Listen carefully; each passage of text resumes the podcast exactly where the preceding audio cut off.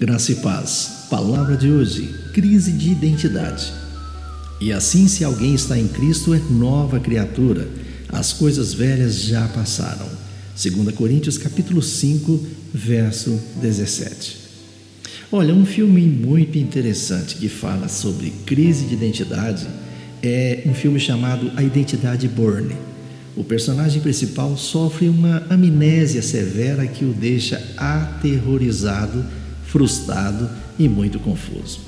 Muitos de nós, às vezes, vivemos como Jason Bourne. Nossas histórias não são tão dramáticas como o filme, mas as questões são as mesmas. Quem sou eu e será que alguém se importa comigo? Corremos de um relacionamento ao outro, de um evento social ao outro, de um emprego ao outro e, pasme, até mesmo de uma igreja a outra tentando nos encontrar. E se buscamos nossa identidade em nossa carreira, eu lhe pergunto: quem haveremos de ser quando então aposentarmos? Mas há boas notícias para os que buscam uma identidade. Nós podemos ter uma identidade significativa e segura no relacionamento com Jesus Cristo de Nazaré.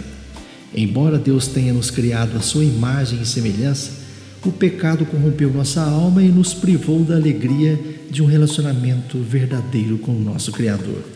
A nossa identidade, como a sua valorosa e preciosa criação, sofreu um dano terrível, até que veio Jesus Cristo para resgatar-nos e recuperar as suas criaturas para si.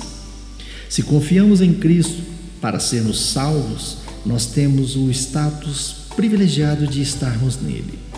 Ele toma tudo que é velho e o faz novo e quando compreendemos quem somos nós, quando você compreender que você é uma nova criatura, a sua crise de identidade com certeza vai acabar. Será que a sua nova identidade está centrada em Jesus? Lembre-se, para resolver a nossa crise de identidade, nós precisamos nos identificar com Jesus Cristo. Tenham todos um bom dia.